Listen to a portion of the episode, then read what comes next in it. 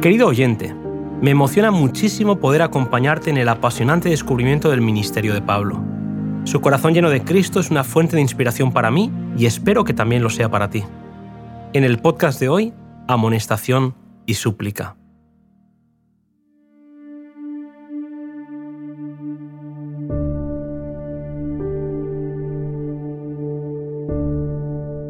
La primera epístola a la iglesia de Corinto fue escrita por el apóstol Pablo durante la última parte de su estancia en Éfeso. Por nadie había sentido el más profundo interés o realizado más incansables esfuerzos que por los creyentes de aquella ciudad. Por un año y medio había trabajado entre ellos, señalándoles un Salvador crucificado y resucitado como el único medio de salvación e instándolos a confiar implícitamente en el poder transformador de su gracia antes de aceptar en la comunión de la Iglesia a los que profesaban el cristianismo, había tenido cuidado de darles instrucción especial en cuanto a los privilegios y deberes del creyente cristiano, y se había esforzado fervorosamente por ayudarles a ser fieles a sus votos bautismales. Pablo era plenamente consciente del conflicto que toda alma debía sostener con los agentes del mal, y había trabajado incansablemente por fortalecer y confirmar a los nuevos en la fe. Les explicó que cuando somos débiles y estamos rodeados de dudas y luchas, en la entrega completa al Señor, Él nos capacita para vencer. Los creyentes de Corinto estaban rodeados de idolatría y sensualidad. La influencia que el ambiente ejercía sobre ellos era poderosa, pero el ejemplo de fe de Pablo, su oración y su instrucción habían sido un gran ejemplo para ellos. Fue tras la salida de Pablo que la cizaña plantada por el enemigo apareció entre el trigo y comenzó a dar un mal fruto.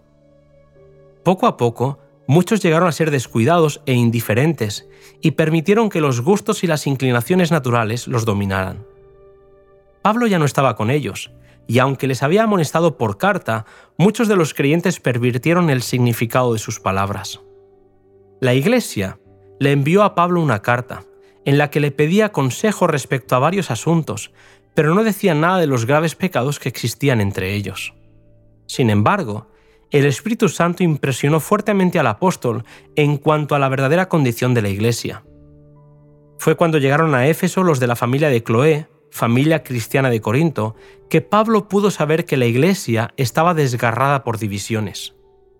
Algunos falsos maestros estaban induciendo a los miembros a despreciar las instrucciones de Pablo. Por haber descuidado el Evangelio, el orgullo, la idolatría y la sensualidad estaban creciendo constantemente entre aquellos que habían sido una vez celosos en la vida cristiana. Lo que se le decía era el peor temor de Pablo, que con angustia del corazón y con muchas lágrimas pidió consejo a Dios. De buena gana hubiera viajado hasta Corinto, pero envió a Tito para que preparase el terreno primero. Entonces, conservando su alma apoyada en Dios, el apóstol escribió a la iglesia de Corinto una de las más ricas, más instructivas y más poderosas de todas sus cartas. Su iglesia estaba en peligro, y él no podía soportar el pensamiento de no alcanzar sus corazones en este tiempo crítico. Les advirtió fielmente de sus peligros y los reprendió por sus pecados. Les señaló de nuevo a Cristo y trató de despertar nuevamente el fervor de su primera devoción. Con ternura, les recordó el privilegio que tenían de progresar en la vida cristiana por la obra del Espíritu en ellos. Les animó a abandonar las disensiones sintiendo todos una misma cosa, unidos perfectamente en una misma mente y en un mismo parecer. Pablo era un apóstol inspirado.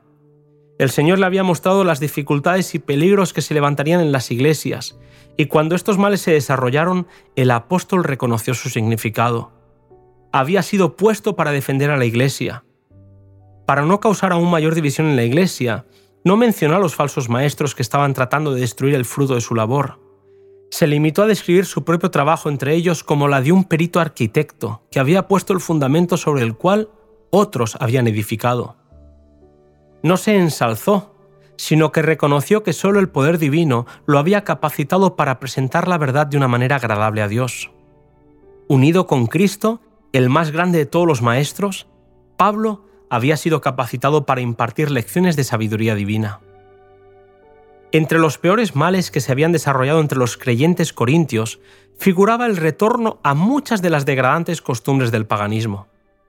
El apóstol advirtió que un poco de levadura leuda toda la masa, por lo que se tendría que cortar ese mal. Además, los hermanos usaban la ley unos contra otros. Pablo censuró tal actitud de acudir a los tribunales del mundo para arreglar asuntos entre los creyentes contradiciendo las enseñanzas del propio Jesús. Lo cierto es que Satanás está tratando constantemente de provocar la desconfianza, desunión, malicia entre el pueblo de Dios. Aquellos cuyo amor propio sea más fuerte que su amor por Cristo y su causa, darán la primacía a sus propios intereses y recurrirán a casi cualquier medio para protegerlos y conservarlos.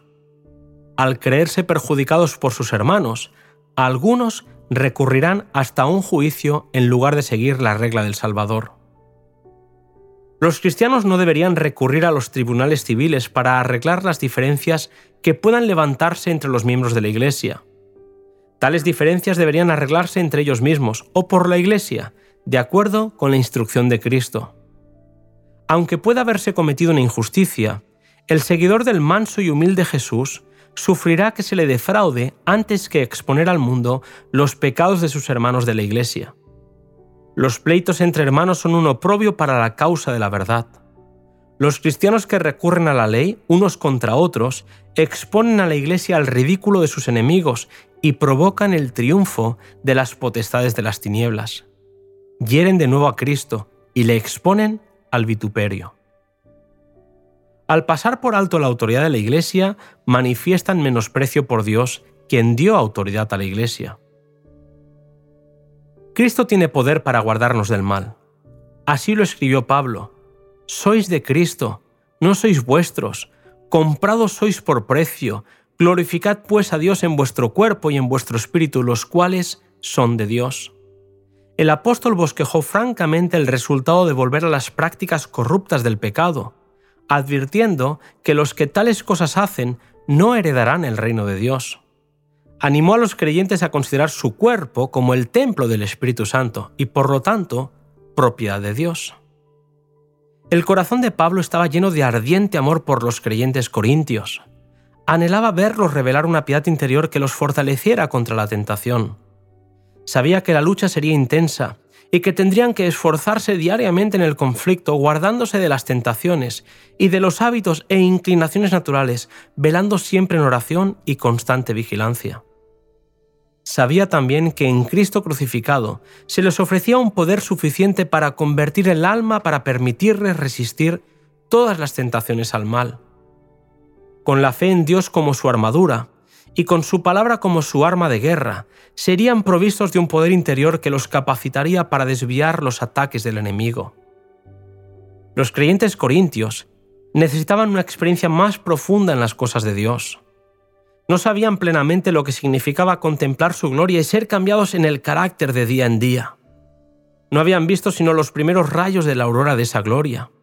El deseo de Pablo para con ellos era que pudieran ser henchidos con toda la plenitud de Dios, que prosiguieran conociendo a aquel cuya salida se prepara como la mañana, y continuaran aprendiendo de él hasta que llegaran a la plenitud del mediodía de una perfecta fe evangélica.